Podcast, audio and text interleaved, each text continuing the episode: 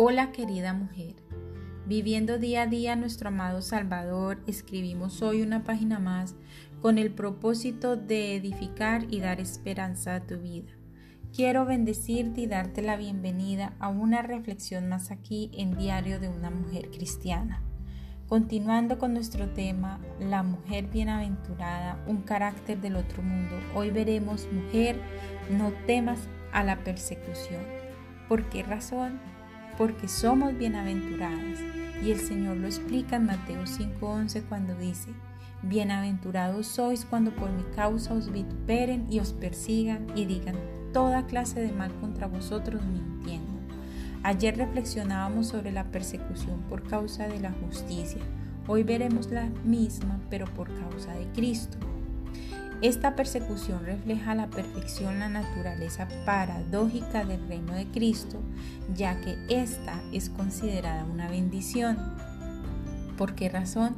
Porque nos permite a nosotras, como hijas de Dios, identificarnos con los sufrimientos de nuestro Señor.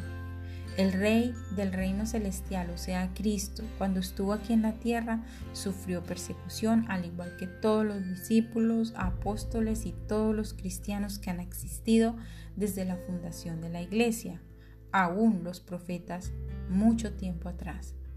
La persecución empieza cuando tú y yo nos comprometemos con Cristo y se intensifica a medida que el Espíritu Santo te va transformando a la imagen del Salvador. Por lo tanto, amada, nosotras en algún momento viviremos una de esas formas de persecución. El Señor las explica de tres maneras, vituperar, perseguir y calumnia o mentira.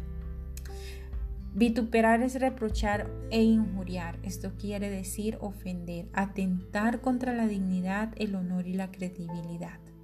Perseguir es ir en pos de, seguir, buscar, en el sentido de que el mundo corría detrás de los creyentes para hacerlos sufrir y aún todavía sucede. Calumnia y mentira. Allá cuando el versículo dice, digan toda clase de mal contra vosotros mintiendo. Esto significa difamación. Cuando quieren dañar nuestro carácter o alterar nuestra imagen ante, ante las demás personas. Así que, amada, no temas para cuando ese momento llegue a tu vida. No te acobardes, al contrario, sé valiente, fuerte y decidida. Recuerda que nuestra promesa es el reino de los cielos. Allí nos está esperando nuestro Padre y Rey Celestial.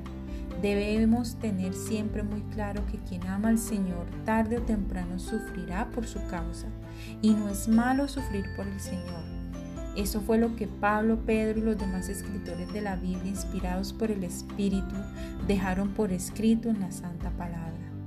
Si de verdad le amas, no puedes estar esperando una vida sin tribulaciones, problemas o persecución en un reino al cual no perteneces, o sea, este mundo. Con amor, Tania. Olson. Nos veremos en una próxima oportunidad con una reflexión más aquí en Diario de una Mujer Cristiana. Bendiciones mil.